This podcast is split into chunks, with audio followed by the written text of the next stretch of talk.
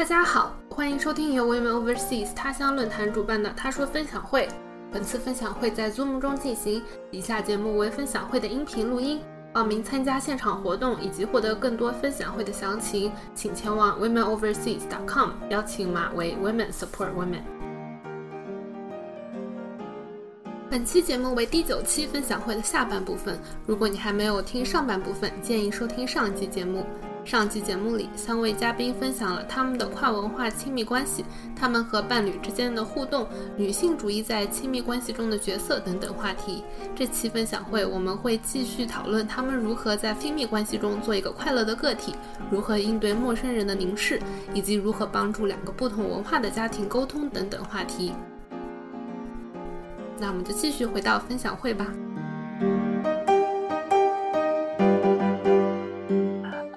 下一个问题是，呃，跨文化亲密关系的体验给你的生活方式、思想观念，啊，或者是对某一种其他文化，比如说对方文化的理解，产生了什么样的影响？对，对你而言，在这段关系中，你获得的最大成长是什么？然后你现在是如何认识健康的亲密关系的？嗯，我们还是让嘟嘟就先讲。嗯。当别人问我亲密关系的时候，我心里面想的就是一句话：A happy relationship takes two happy persons。你，A happy relationship takes two happy persons。很多人可能想在亲密关系里面寻找一个救赎，或寻找别人的照顾，寻找别人对自己的一种。弥补， 但对我来说，我觉得你首先得是一个自律的人，你是牢牢的扎根在这个地上，嗯，而你在 relationship 里面可以内观，可以对自己有更多深刻的了解，但是你永远不能寄望于对方去拯救你，然后去 make you happy。就每次我听到这种说话，就是啊，他会照顾你啊，就找个男人照顾你啊，然后啊，she's gonna complete you，she's gonna make you so happy。我心里面想的都是要快乐是自己的功课，而两个人在，如果你两个人都是有这种想法的话，你这个关系会走的比较长久。而我的伴侣就是一个非常。Self-sufficient 的人，我自己好像也是那样子。最近跟我朋友小梁，可能论坛里面有一些人也认识他，他也很爱在豆瓣上面说话。小梁他就说：“我人生就是三点，我一个吃的香，第二个是睡得好，第三个就是我兴趣爱好特别多，一点也不觉得无聊。”我就说：“天哪，真的握手，我就是三点完全一致。”嗯，我在当我。不需要通过亲密关系感到快乐的时候，就是我拥有一个快乐的亲密关系的时候。现所以现在的我就是这样认为的。以前还会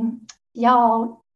drama 一点，但现在就完完全不会了。就算我这个 relationship 结束了，我会伤心，我会会很长时间才能走出来，但我也能够。我还是会很 hopeful，觉得以后还是很快乐。这个对我来说是最重要的。说的非常好，对，呃，这个因为之前跟另一位啊，大家可能认识，豆瓣上椒盐豆豉有灵讨论过这个问题，就是我们有一个很讨厌的论调，就是很多人会说。啊，我的生活好无聊，我需要谈恋爱，好像恋爱就可以拯救他的无聊生活一样。我们会非常讨厌这样的说法，就会觉得你如果自己一个人过不好生活，两个人的生活也不一定会过得好。你不能指望对方来拯救你的生活，让你变得开心。对，然后呃，下面请 Whisky 来谈一下这个问题。我刚才啊听了嘟嘟就是这个京剧，我想到我以前听过的一句话，我现在真刚才在找是谁说，但我没找到。但这句话就是啊。Instead of looking for the one, be the one。这个我觉得这个就是 嗯很像嗯，所以嗯，我觉得一个就是很重要，就是平等的亲密关系。嗯，这个体验对于我来说是很重要的。嗯，我不知道这个跟跨文化就是关系大不大，但是我在我网络上接触到的这种嗯中式传统文化下的这种这种亲密关系，我感觉是非常不平等的。嗯，包括其实我跟我以前的嗯。跟中国男生的亲密关系里面，虽然我们没有发展到要结婚那样，但是就是有的时候你会讨论，然后就会我就会可想而知的，我们需要会需要讨论一些什么什么礼金啊，什么什么结婚了家里面要不要买房子呀，这种这种就是婚礼在哪里搞，就是这种这种事情。所以嗯，也不是说婚礼在哪里搞，这个是一个不公，就是这个肯定是大家都要讨论的嘛。但是我就觉得嗯，这种这种像这种的议题，包括礼金啊之类的，就是我觉得都是。女把女性物化的一种一种形式，嗯，所以我根本就是想都不想要想，我就根本就不想都不想参与到这个讨论里面，我都不想，我个人而言，我都不想 recognize 它的存在。所以，但是我觉得，如果和中国男生，也不是中国，就是我觉得，如果在中国的背中中国文化现在这个社会背景下，你可能或多或少你是无法逃离这个这个现实的，并且我以前也看到过，就是啊，我的。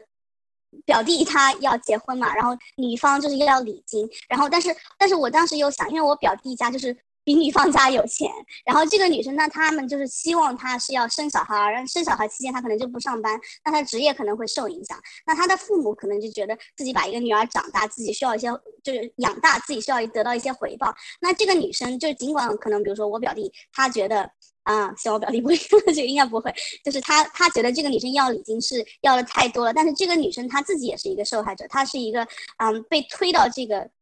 这个被推到这个境地上的一个人啊，所以就是那你说这个女生她应该要礼金吗？好像又又是有道理的，但是对，所但是我觉得，所以也是一种幸运吧，就是我可以逃离 这种这种境，嗯，这个是我觉得跨文化关系给我的一个。体验，然后还有一个就是，我觉得可能是跟婚姻有关，就是我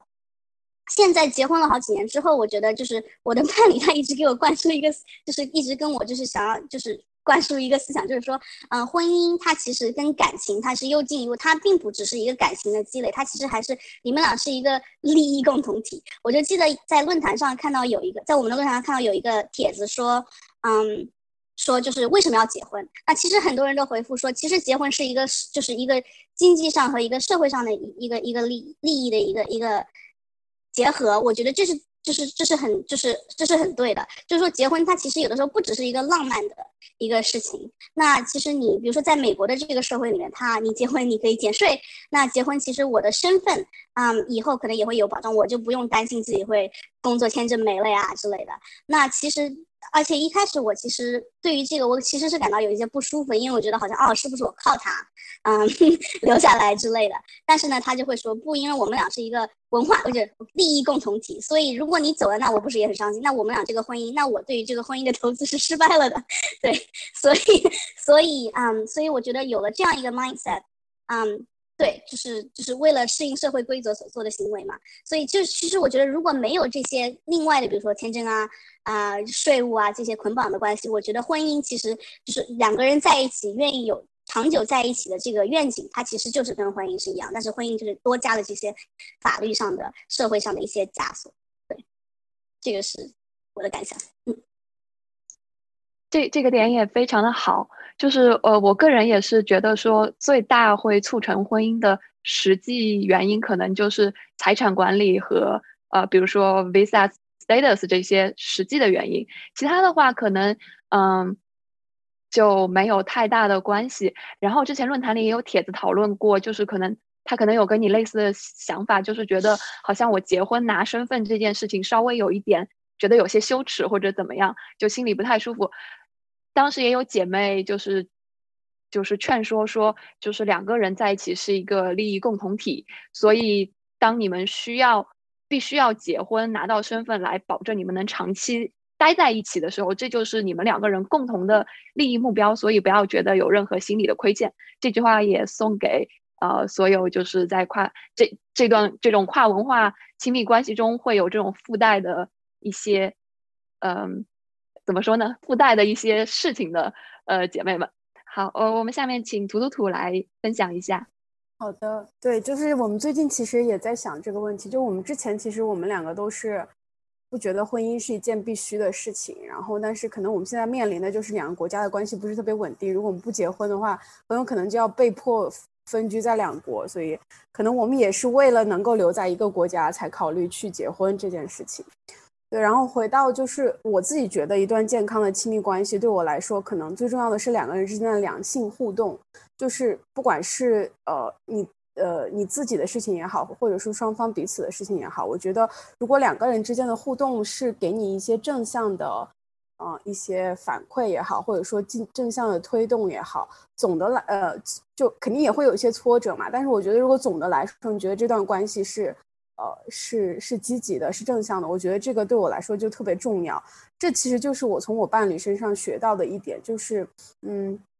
中国和印度其实是很像的两个国家嘛，都是就是两个大国，可能贫富分化也非常严重。然后，但是我自己虽然是从小镇长大，但我可能在中国，其实我做记者的时间不是特别长，所以我好像对不也没有特别特别接地气吧，就是可能对基层有一些了解，但没有特别了解。但是他自己在这边做了可能七八年的记者，他对于就印度的最基层的现实是非常非常。呃，了解的，而且他本人就是，虽然他是在城市长大，但是他有这种非常巨大的同情心。就是在我没有认识他之前呢，我自己觉得我是一个非常富有同情心的人。认识他之后，我就觉得我自己是一种伪善，因为我觉得我的同情心是没有行动力的。但是我真的跟他在一起之后，我才意识到同情心是可以有行动力的。就我在中国，可能我碰到乞丐什么的，我我我我从来都不会理。当然在这边我碰到乞丐也不会理。但是就比如说我举个例子，就呃这边疫情发生的时候。因为印度封国就宣布的非常突然嘛，所以很多人其实都没有来得及回家，比如说农民工之类的。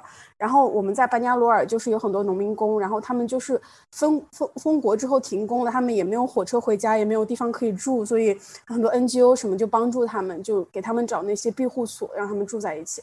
然后那天大半夜，我记得在下雨，然后他在推特上看到这个消息，他说。他说那边有一个庇护所，好多人就没有地方去，然后他就把家里的很多什么我们基本上就用不到的东西，他都收拾，什么衣服啊、呃被子啊，然后毛巾什么的，然后都拿走了。在他收拾的时候，有一条我的特别好的毛巾还被他包走了。然后我当时就，但是这个想法冒出来的时候，我觉得很羞耻，就是他就是完全没有犹豫，然后包了一大包东西，然后他说我要去，就下着雨，然后他穿着雨衣，他说那你要来吗？我说那我就也去吧。然后去了之后，我完全是被那个场面震撼了的。我觉得印度本来就是有这种传统的，就这种社会慈善的传统，就是，啊，好像我们去了之后很震撼的，就是现场来了好多好多人，然后那边堆了好多很大包的东西，就可能比现场需要的人还要多。然后去了之后，我就，呃，我跟那边的小孩子就聊天，然后有些小孩他们自己不会穿衣服，我在那边帮他们穿衣服。就我在跟他们那种互动的过程当中，我突然就意识到了这种。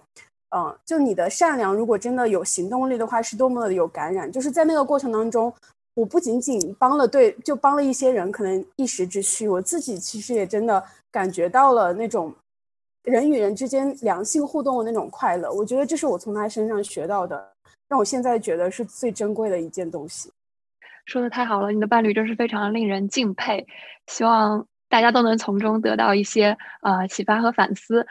然后我们就借着刚才在说婚姻的这件事情，我想要问一下，呃，追加一个问题，就是我们知道在跨文化亲密关系里面啊，双方家庭也是一个，尤其是你走入婚姻这一步的时候，双方家庭也是一个很重要的影响你们生活心态以及关系的一个呃外部因素。所以我想知道，嗯，你们这方面有没有受到什么压力，或者说有没有是，比如说。呃，没有受到意料之中的压力，反而家你们的家庭很支持之类之类的这种经验和故事，呃，从嘟嘟就开始好了。嗯，我的伴侣是比我年长十八岁，是一个波兰人，然后还是个秃头，所以大家可以想见受到了压力。我爸呢是很隐晦的说，就说你在那边找人照顾自己也好，那已经踩了我的雷区了。我不是要找人照顾自己，嗯，但是对方年纪确实是太大了，嗯，所以他确实也是不太喜欢的，嗯，所以我当时拖延了很久才跟爸妈说我们要结婚的这个消息，而我是先跟我妈说的。我妈有点像个 Tiger Mom，在我家中嗓门比较大。我跟她说的时候，心里面也是做好了会被骂的准备，但没有想到他是说 OK 结婚那那好啊，没什么时候呀？你要你要需要我帮忙吗？啊，也是意料之外的，没有给我很反对。我回去就想了一下，为什么是这个样子？我爸妈的婚姻关系其实已经是一潭死水。我常常从青春期开始就会觉得，他们其实离了婚，各自过，可能还会更加的快乐。我爸跟我妈说话永远不会有好态度，就很嫌弃的那种态度。我我妈就会比较温柔一点，还是想要去维持这种关系。但我爸的同时又很疼我，所以我就非常的扭曲。一方面我很爱我爸，但看到他这样对我妈，我觉得就还挺难受的。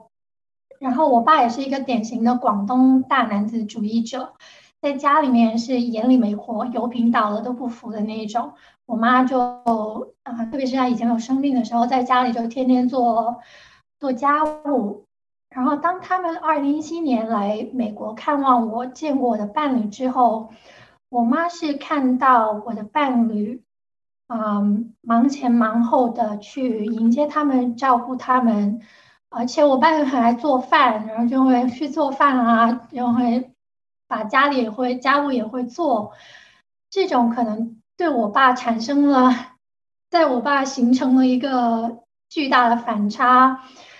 啊，我觉得他是能够看得到，他自己作为一个在一个活死人的婚姻里面挣扎的人，是能够体会到被爱和被爱滋养的关系的好处，所以他就完全没有反对。所以其实我也是靠他去做我爸工作这样子。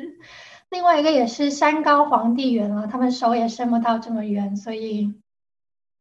只要我妈这关过了，其他都好说。我家的户口本啊，我的出生证啊，所有需要办绿卡的证件都在我妈手里，所以把它搞定了就没问题了。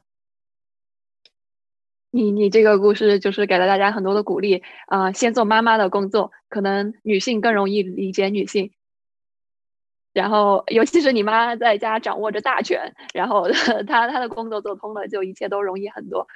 啊，非常好。呃，那 Whisky，除了你妈妈羡慕她的皮肤好之外，有没有别的呃，你家和你伴侣的故事可以来给？嗯，好。我其实啊，我先我想先说，嘟嘟，就你这个非常的 strategic，很聪明。嗯，我觉得我其实是结婚了之后我才告诉我爸妈的，但是他们他知道我们俩之前就在一起见过一面。嗯，然后嗯，那我其实我告诉我爸妈之后，他们最大的不高兴，我爸最大的不高兴是我拒人他，那他给我发短信说，你是一个传统的中国女孩，你怎么能就这样就是擅自做决定？但是他完全就忽视了，其实我以前从来也不是很告诉他，就是我生活的细节这件事情，所以然后我就怎么就硬刚吧，就也没有办法，反正他也不能把我怎么样，嗯，所以呃对，所以这个事情后来他们。对，所以他呃过了几个星期，他就自动来跟我说话了，他就不提这个事儿，就当没没发生。那我也就当没发生，算了，也不要他道歉什么的。嗯，但是我妈她还确实，我妈确实一直都是比较支持的，而且她嗯，但是我让我觉得比较难过的，其实因为我妈觉得我是一个一个男性结婚嘛，然后我刚结婚的时候，她打呃呃跟我打电话，她会问，哎呀，你老公会不会打你？就是这种话，让我就觉得很难过，因为我爸我妈是一个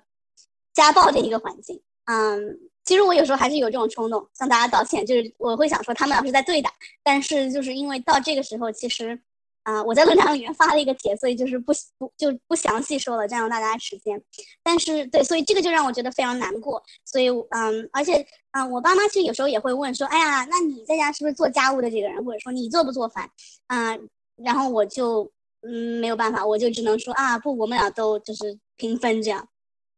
所以我觉得其实有一些刻板印象，就是是很难很难去消除的，需要 长久的努力。嗯，这个是一点。然后其实啊，还有一个就是，我觉得我能够有这个有这个胆，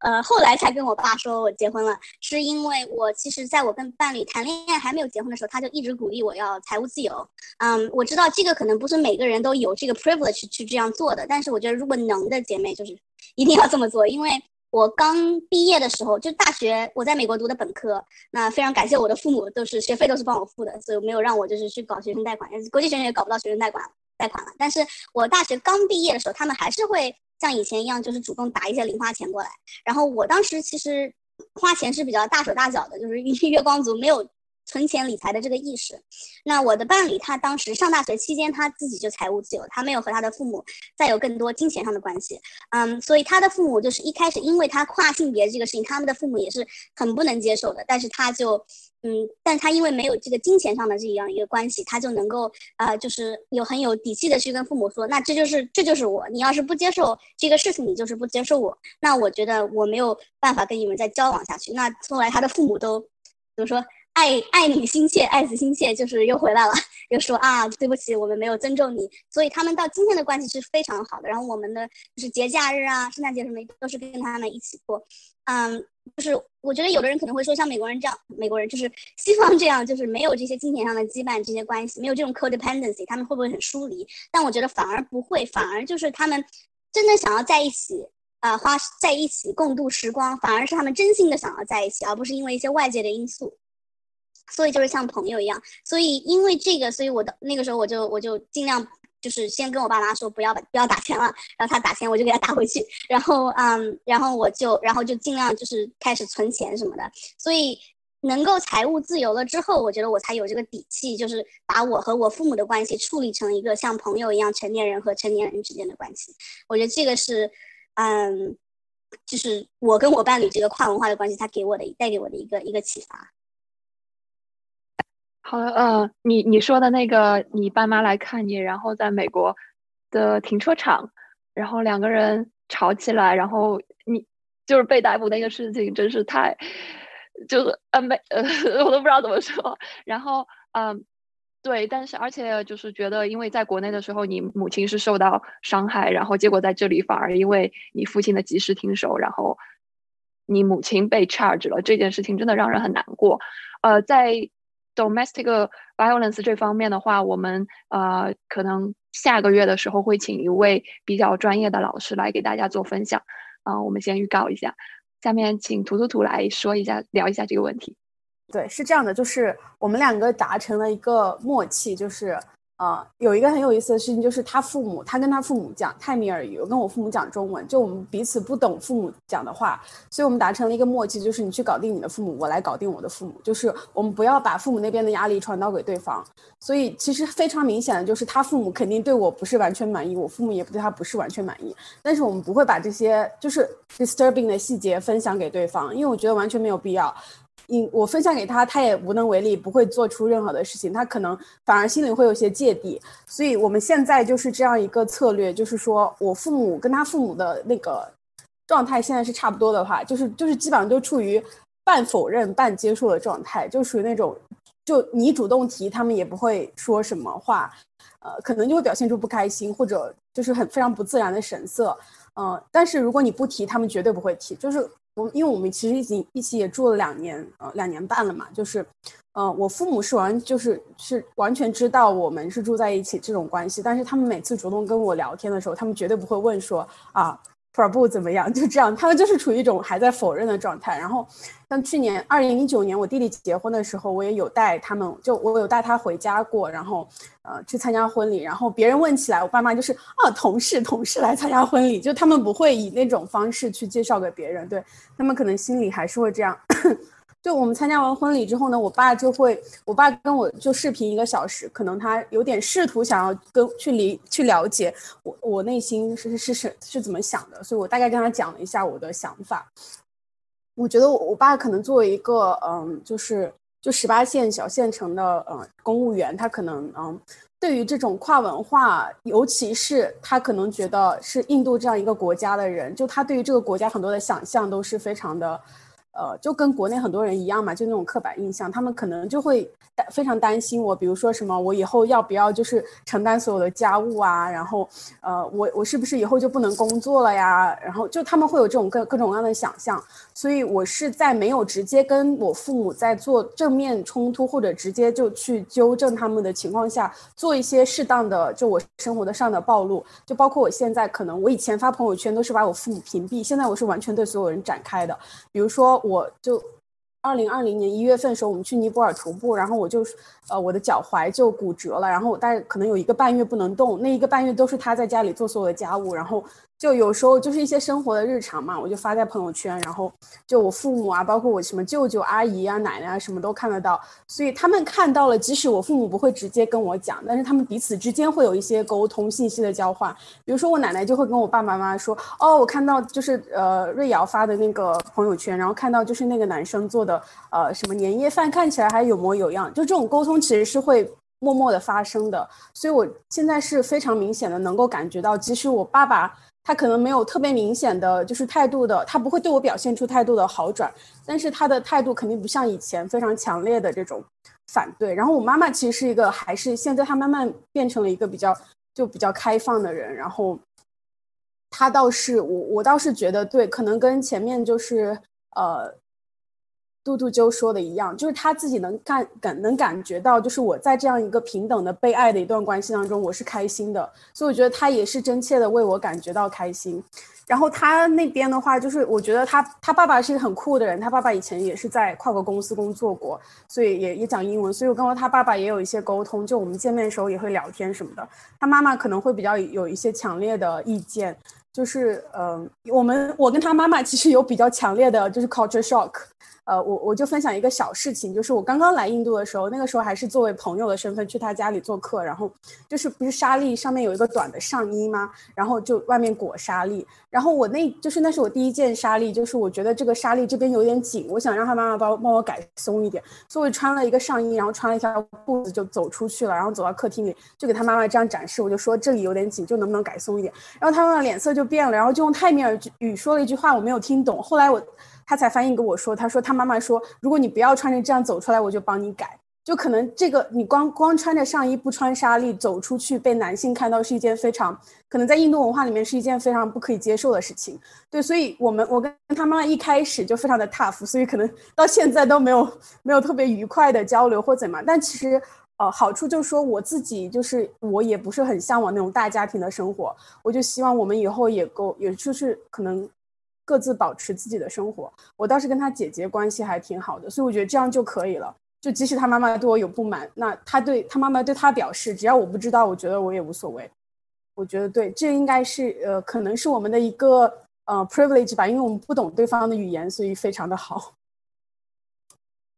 好的，说的非常好。就是呃，一开始你们父母都不闻不问的那个状态，很像美军以前内部对同性恋的那种不问不说政策。当然，那那个政策已经在二零一一年的时候废除了。所以，呃，我希望大家的在亲密关系中，如果和父母和家庭有这样的问题，希望最后都能像几位嘉宾一样，能有一个比较好的结局。哦，我们下面一个问题，这一点的话，我想很多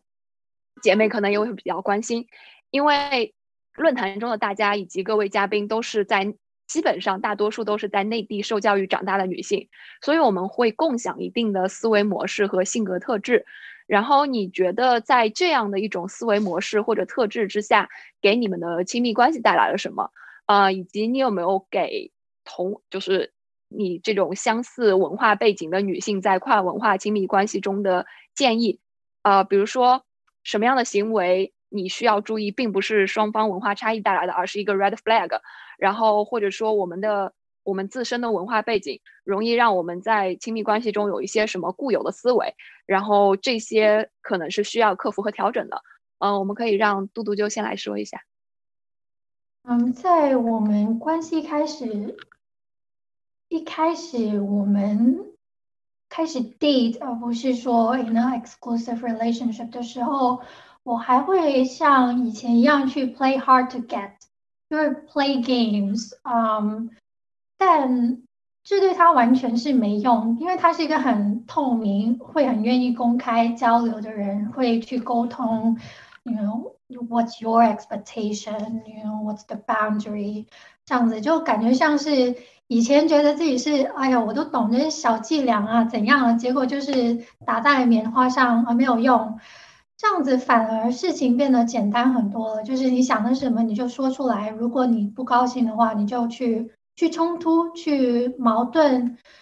比闷在心里面会好很多。嗯，我就是从以前的那种，就是你猜啊，你哄我呀，就变成了现在这样，会比较愿意开诚布公的说，哎，你 piss me off because 这样这样这样。然后他说，OK，I hear you，我不会再这么做。嗯，另外一个是我以前要看，其实我是很爱看小红书的一个人。啊，也算是人间观察了。在小红书上面，就以前会看什么心机妆容啊，就嗯，什么斩男香啊、白瘦幼啊那种审美标准底下所产生的那种帖子，你现在就会看一下。但在认识了现在伴侣之后，他对于女性的看法是。自在的女人最美，能够与自己舒服相处的女人最美，也是最有魅力的。嗯，有时候看到一些女生就是说：“哎呀，我我都二十七八了，怎么怎么的，就特别着急，就好像三十岁已经没有人权一样。”但我的伴侣他很爱说的一句话是：“女生。”可能有时候会上三十岁之后，因为对自己了解更加清楚，更加 comfortable with herself，这个时候才是她真正开始散发魅力的时候。这就完完全全的打破了我以前对于女性魅力的迷思。以前就觉得，哎，我可能体毛比较多，或是眉毛太粗，或者。怎样？现在完全，大家看我杯子，看不看到？Zero fucks given，专门带了道具来的。Go fuck yourself。哦，说的真是太好了哦，以及我非常喜欢你的眉毛，我真的好喜欢。呃，说到说到三十岁女性这件事情的话，呃，我们。在第一期泰山之石的时候，就请很多呃三十岁的用户来分享过他们三十岁的故事。因为好像在中国的传统的环境里面，三十岁的女性就是一个呃价值断崖式跌落的这种就很不好的概念。所以我们希望通就是我们举行了那样的一个呃论坛活动，来帮助大家更好的认识自己的三十岁。所以对此有焦虑的朋友可以去看一下这个呃我发在 chat chat 里面的。活动的帖子，也许会对你有非常的大的帮助和启发。以及杜杜就说的特别好，一段健康的亲密关系能让你更好的接受和认识自己，而不是以一种外部的嗯既定的眼光来要求你自己，必须要求白又瘦啊，或者必须三十岁之前结婚生子才是真正的成功。这样，好，我我们下面请威士忌来说一下。嗯，好的，我觉得其实我呃写了三点，但我觉得前面两点和嘟嘟姐讲的都非常像。啊，就是说一个相处模式中不要让别人猜。然后我自己还有一个，就是我其实啊谈恋爱初期有一些就是会比较 passive aggressive 的一种倾向，就是我有时候说话我不会说直的话。然后我觉得我其实这个是从我爸的这个相处模式中学来的，嗯，所以就是有一种要摒弃。这种这种这种这种这种做法的，嗯的一个意识，因为他就是，嗯，像刚刚杜杜就不好意思，我都一直在引用你啊，就你说打在棉花上，就真的很对，因为他不吃这一套，而且他无法理解，他就会说我无法理解你在讲，我不懂你在讲什么，所以，嗯，我觉得他可能因为就是比如说他从小可能看没有看他爸他的爸妈有这种相处模式，他是无法，嗯。就是他不会吃这一套，对，所以我觉得吃吃这一套，我觉得也不是好事，因为这样反而会变成一个 codependency。嗯，然后还有一点就是，就是对被被人评论这件事情，就是我包括今天我跟我妈爸妈，嗯，视频还是会说啊你又胖了啊你又瘦了怎么样，或者说啊怎么脸上痘痘这么多呃之类的，哪怕脸上没有痘痘，嗯，但是我觉得我和我伴侣就是他就是很注重不要去刻意评价别人，嗯。没有要你评价的地方，除非你要说好话。没有好话说，你就不要说了，因为，嗯，就是干嘛干嘛要这样去包的人家，嗯，那我觉得这个嗯是这个是我学到的一个东西，因为嗯我就是作为跨性别，其实对于。这个其实也我觉得很有意思，因为就是说跨性别女性其实有，就是每个人都是不一样的。有的跨性别女性她会希望就是自己的形象变成非常女性化，那有的跨性别女性她其实不是这么觉得，就跟其实就跟大家都是一样，就跟女性和男性也都是一样的。嗯，有一个 spectrum，所以啊，我的伴侣他其实碰 碰到过这种，就是别人会疑惑说啊，你好像看起来不像一个。那一个 drag queen 这样很夸张，他们就说啊，这好像不是我印象中的跨性别女性。但是，嗯，我觉得这个就是其实是相通的，因为你比如说作为一个中国女性啊，你要被人评价说你要是比如说要白要瘦要要看起来很年轻这样，但是它都是一种假设，它都是一种预设，说你应该看成应该长什么样，啊，应该努力成什么样。我觉得这个都是呃，就是就是不对的。但是我以前被评价惯了嘛，所以就。对，但是现在在婚姻里面，就是在这个关系里面就意识到说，这种评价是错的，不管是来于你来源于你的伴侣，还是来源于你亲密关系之外的人对你和你的伴侣的评价。对，嗯，对。然后我其实我读那个 red flag，我其实我不知道解读的对不对，但我觉得就是因为我在论坛里面看到有姐妹发说，啊，她在 dating，然后她很疑惑对方给她的这个信息到底是什么意思，她很疑惑对方就是。就是是不是用这种文化的区文化的差别，嗯，来 justify 自己不想要跟他 exclusively dating 这件事情。然后我其实昨天晚上跟我伴侣讨论一下，因为我想要知道他的意见。他的意见就是我我我也很同意，就是说在任何一个文化里面，当然可能欧美文化这种 casual dating 更多，但是在任何一个文化里面，就是我我们身边也有朋友，他就是他 dating 他就是要找长长久久关系的。的对象，嗯，所以如果你你做你要看你自己喜欢什么。作为一个中国女生，在在在别的国家，嗯，如果你想要 casual 的关系，那当然很好，那你就应该大胆的去找 casual 的关系。但是如果你不想要 casual 的关系，你想要 committed 的的关系，那你不不要因为对方说啊我们就是这样的，被他给迷惑了。你要有自信，嗯，你要的是对的，对，就是这个。哦，威斯利这点说的真的非常的好，就有很多女生可能会呃觉得就是啊，他们是不是都是 casual dating？虽然我不想，但是我要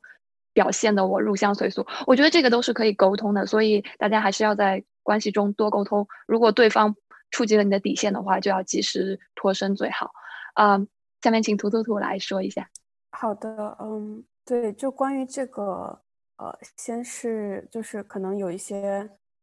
固有的。中国文化里面的东西，我觉得我身上有的，我自己以前比较不喜欢，来了之就没有意识到，来了之后才意识到，并且不喜不特不是特别喜欢的东西，可能不是传统文化，更多是流行文化里面的一些东西。就比如说，呃，其实没有受过非常嗯系统的或者健康的情感教育，就可能你不是特别理解怎么样去爱一个人。就我刚开始。在我这段关系里面，就是刚开始那种在冲突中，或者在我觉得伤心难过的时候，我的表达方式是非常 drama 的，就是像情深深雨蒙蒙一样，感觉自己在演琼瑶剧那种。然后就就比如说，就是会去什么，嗯，就是比如说生气了，他可能就会说冷静一下，我们冷静一下，就可能几小时不要讲话。然后我自己就觉得，你为什么不跟我讲话？一定要跟我讲话，就是，呃，就是拉扯他或什么样。我现在意识到这是一个非常非常不好的行为，就是，呃，嗯，后来我们去做了情感咨询嘛，就是 couple consulting，然后，呃，跟那个咨询师聊了之后，就是我们也，嗯，讨论一下这个问题，就我们意识到，呃，去有几个小时的间隔，只要我们达成这个默契，我们同意这个是几个小时的间隔。其实是很好的，就你们等到那个热度降了之后再去反过来聊，其实反而有助于去解决这个冲突的。我觉得这是我在这段关系里面就是呃极力去纠正自己的这一点。我不能说现在完完全全已经纠正了，但至少我没有像以前那么就是抓马，然后什么吵完架默默流泪之类的，就是现在想起来觉得很搞笑。对，然后这可能是我就中国的传统文化带给我的一些，我现在想要去学习的东西，就是学习一种呃更健康的情感的表达方式吧。嗯，对。然后刚刚还说的一个问题就是 red flag 的问题，我觉得对我来说 red flag 可以就是集中在非常确定一点，就不管你们不管你们是什么样的文化，什么样的表达方式，我觉得呃真正的在乎一个人的话。真正在乎一个人，那你就是要在乎对方的需求。只要你确保你们在充分的沟通的情况下，如果他真的不在乎你的非常核心的需求，我觉得这就非常明显的 red flag。不要管他是什么文化来的，呃，即就是即使他是个好人，他可能也就是不适合你的那个人，所以就及时止损就是最好的。我觉得几位嘉宾都说的非常的好，呃，我们作为中国的内地的学生，这个呃情感情感教育确实是很很大的一个问题，然后大家的。亲密关系的学习好像都是通过言情小说或者琼瑶，呃，我们九零后是琼瑶剧，我不知道零零后可可能有别的看别的，但是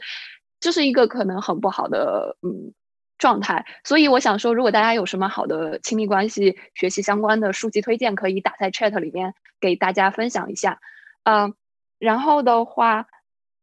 刚才就是 chat 里面有一个。朋友问到说，就好像及时脱身这件事情比较难。呃，我个人感觉我也是这样，就是意识到一些 red flag 之后，好像因为很喜欢嘛，然后就会好像很难及时脱身，会需要很大的外力的帮助。所以的话，呃，我觉得这个可能也涉及到一个我们在一段关系里面的呃 investment level。呃，那我们最后一个问题，今天的分享会很精彩，已经一个半小时了，所以我们。讨论完最后一个问题，大家就可以进 break room 了。是这样，呃，因为论坛里面有过一个帖子讨论，就是当身处跨文化亲密关系中，在公共场合的时候，呃，身为亚洲女性会有一种被审视的紧张感，特别是当她的伴当伴侣为白人男性的时候，更加会有一种，即使是你比如说身处国外，周围的人好像也会对你们这种类型的 couple 有一个刻板印象的存在。呃，我不知道各位有没有遇到。比如说被当面冒犯的情况，或者在这个调节心态方面有没有一些建议，以及以及就你有没有受到家庭？我们之前谈过家庭的影响，但比如说你带你的伴侣去见你的朋友啊，或者去一些场合的时候，有没有这种不太舒服的经历？有以及有没有什么经验来克服这样子的问题？呃，可以从杜杜就先开始。我很感谢。西西在那个 chat 里面说：“关你屁事，关我屁事。”我我当我在准备这个问题的答案时候，那句话就是我准备了很久，熟练应用“关你屁事，关我屁事”。我的关系关你屁事，而你对我的看法关我屁事。但啊，话是这么说了，但我很感谢那位匿名的姐妹在论坛里面说这个可能会让人觉得很 vulnerable 的问题。那这是。其实这是我很想要感谢论坛的组织者去建立了一个 safe space，让我觉得让大家觉得就算是匿名也可以说出这些话，可能说起来不是很政治正确，但是我本身也是有内化这一种感受的。啊，比方说我跟伴侣去中呃唐人街餐厅吃饭，我就会特别特别抢着去，嗯，付账单。也许是我自己脑补，但我会觉得说，中国的嗯伙计或是餐厅的老板看我们会戴着有色眼镜，那事实上是不是这样呢？也许是，也许不是，但我会承认，我确实有 internalize 啊被审视的这种感觉。那即使是我是一个蛮笃定的人，我熟练应用关我关你屁事，关关我屁事，我依然会去抢付账单。那我们平常是 A A 制了，那我付一顿，他付一顿这样子。但在中餐厅，我就会说让我来，让我来，让他们看出来是我是我包养你，不是你包养我。好了，开玩笑。嗯，但我想了一下，发现在我自己的眼中，我可能会觉得。Average 的中国人群体可能会更加的 judgmental，嗯，因为我转移了一下视线，看向了我的另外一个圈子，就是我探戈圈里面的朋友。探戈圈的多样性会多很多很多，啊，喜欢跳探戈的人来自全世界不同的地方，我们有见过很多很多不不一样的配对。啊，印度人和美国女生交往结婚，法国人和土耳其男生一起去布宜诺斯艾利斯去探戈朝圣，啊，葡萄牙人和西班牙人长期的探戈异地恋，他们见面的方式是每周去一个城市的 Tango events 去见面，这样的情况实在是太多太多了，而且不只是国籍的多样性，还有年年龄的多样性。那我在那个圈子里面感觉会比较舒服，所以，嗯，当我觉得我被审视的时候，我就会审视就审视了，就有别的人理解我就 OK 了。而且，呃，豆瓣上有位啊豆友 S 小姐，她说极简生活其实也意味着你对自己的呃人际关系也可以极简。我觉得说的非常的好。嗯，通过看自己的朋友是否会对自己戴有色眼镜，其实难道这不是一个非常有效筛选出是否值得交往的有效方式吗？我在本地最好的中国基友就非常的喜欢我的关系，他能够看到超越 labels、超越年龄、工作、职业这种 labels。而真的觉得我们是一个非常有意思的关系，那我觉得就是你是我的好朋友。如果别人觉得不妥的话，那 OK，那我们就停留在熟人的关系或是 acquaintance 的关系就好了。我很喜欢英国英语的这个词 acquaintances。OK，我不需要很多朋友，嗯，有知己有。相似价值观可以认真交流的就足够了。谢谢，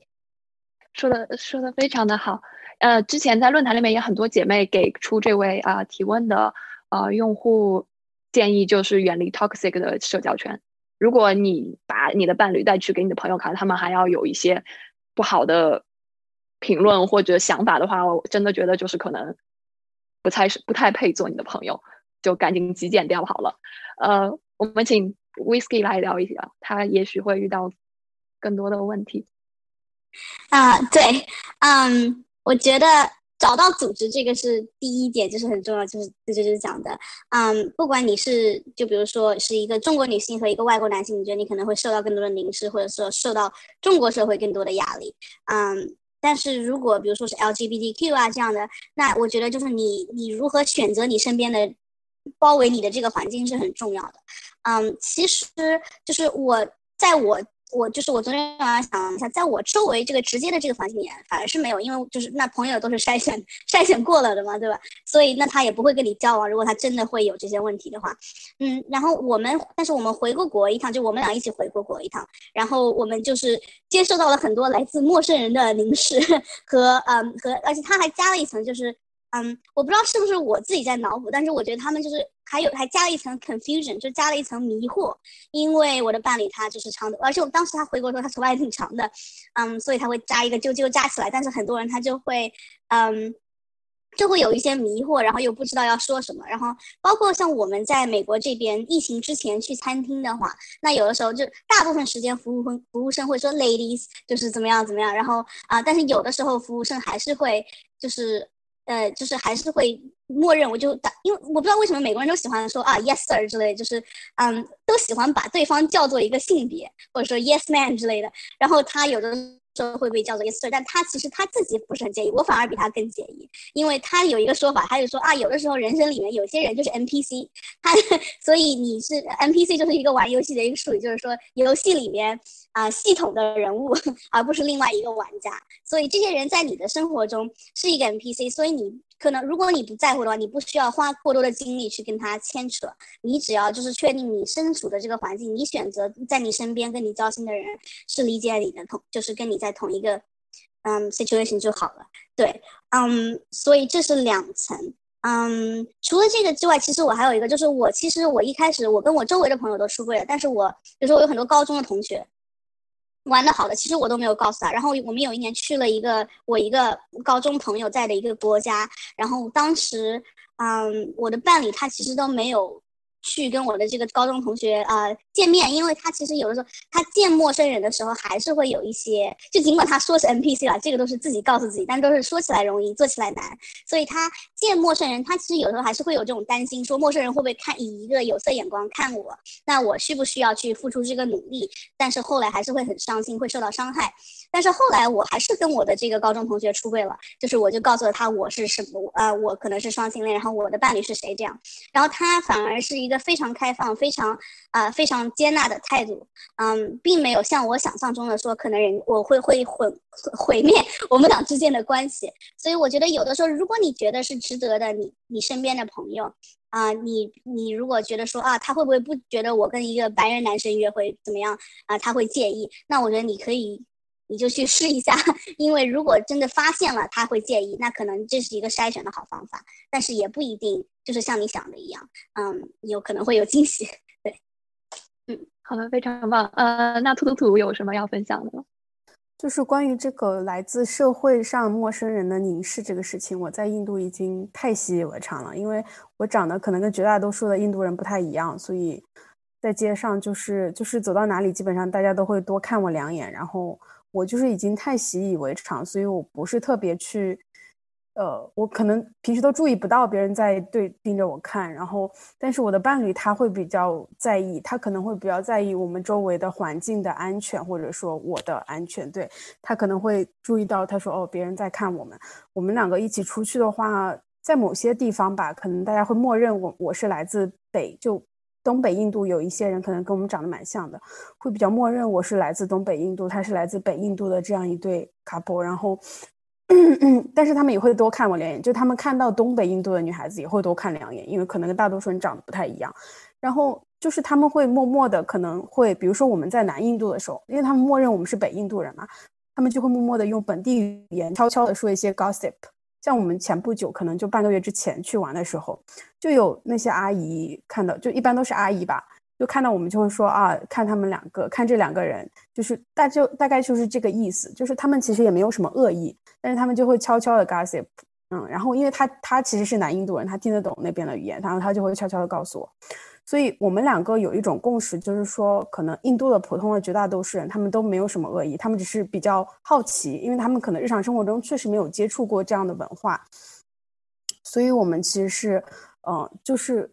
我们两个都很 OK 这件事情，甚至于就是有机会的事情。有机会的时候，我们也会适当的去跟，就是比如说邻居之类的人，我们就会适当的去告诉他们说，啊，我其实是中国人，他是南印度本地人，然后我们是这样一个情侣的关系。然后像比如说我们很意外的是，比如说我们现在的房东叔叔，他就对这件事情就觉得非常 OK，就甚至于可能我们告诉了他一件事情，让他觉得哦，原来世界上还有这样的一种关系的存在。然后我们就觉得好像我们默也是以身作则，就是。通过告诉身边的人，去拓宽了一点点他们的这种对世界的认知，所以我觉得这是一件很好的事情。而且我们两个的心态都是比较轻松吧，就比如说我们在尼泊尔的时候。呃，就别人就会默认他是尼泊尔人，因为他可能跟尼泊尔人长得也会比较像。然后，因为尼泊尔那边有很多中国人在徒步嘛，然后我们两个在徒步的时候，别人都会默认他是我的导游，因为他背着大包，我都背着小包嘛。然后别人就就那种就白人，然后就会过来问我说：“你一个人旅游吗？”我说：“没有啊，我跟他一起啊。”他说：“我知道啊，但是你是自己来这里的嘛。”然后他们就。绝对不会默认我跟他是情侣关系，像有就是那种导游就会用当地语言告，就问他说：“你今天只有这一个客户吗？”然后他就说：“对啊，我就只有这一个客户。”就这样子。对，我觉得其实没有必要特别的去 care 这种事情吧，可能其实轻松的以这种轻松的方式去对待会有更好的效果。好的，好的，非常好玩。就呃，你可能是你伴侣的私人 VIP 客户吧。就是永远都只接待这一个，呃，印度的那些反应让我想起了七八十年代刚有白人外国人进入到中国社会的时候，可能大家也会出于好奇去围观他们，倒也不一定有什么恶意，就是一种很好奇。呃，之前有一个白人女性朋友跟我分享过一个故事，就是她大概是十年前左右在中国进行了一些深度的背包旅游。然后进入了一些非常呃内陆的小的村庄，然后他就说，呃，他就觉得那边的人都特别的热情对他，但是也很很神奇，就是甚至有小孩会问他说，呃，我能碰碰你吗？你是真的吗？之类的，就是可能真的就是没有见过，也并不一定是出现恶意，就还挺可爱的那些呃印度的人的反应。好嗯，那今天大家的。分享真是非常的精彩，远远超出了我们的预期时间。我想图图图那边也已经很晚了，呃，我们今天分享会已经进行了两个小时，有很多好的内容。呃，之后我们会在论坛进行一些呃活动之后的总结，或者是录音的分享。大家可以关注我们的哔哩哔哩账号或者 YouTube 账号，搜 Women Overseas 他乡即可。嗯，如果。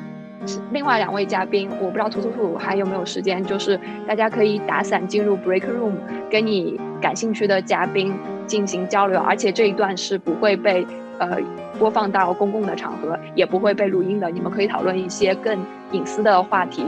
嗯，那我们就今天这样的活动就到此结束吧。啊，感谢今天大家参与讨论和分享。呃，欢迎到我们的论坛进行更深入的交流，啊，大家可以，我会把论坛的网址发在 chat room，如果还没有注册论坛的话，呃，网，然后大家可以来注册，找图图图 whisky 杜杜鸠，还有今天没能说话，但是他的文字与我们同在的神锤来交流这些故事，呃，他们的 ID 就和他们的分享 ID 是一样的，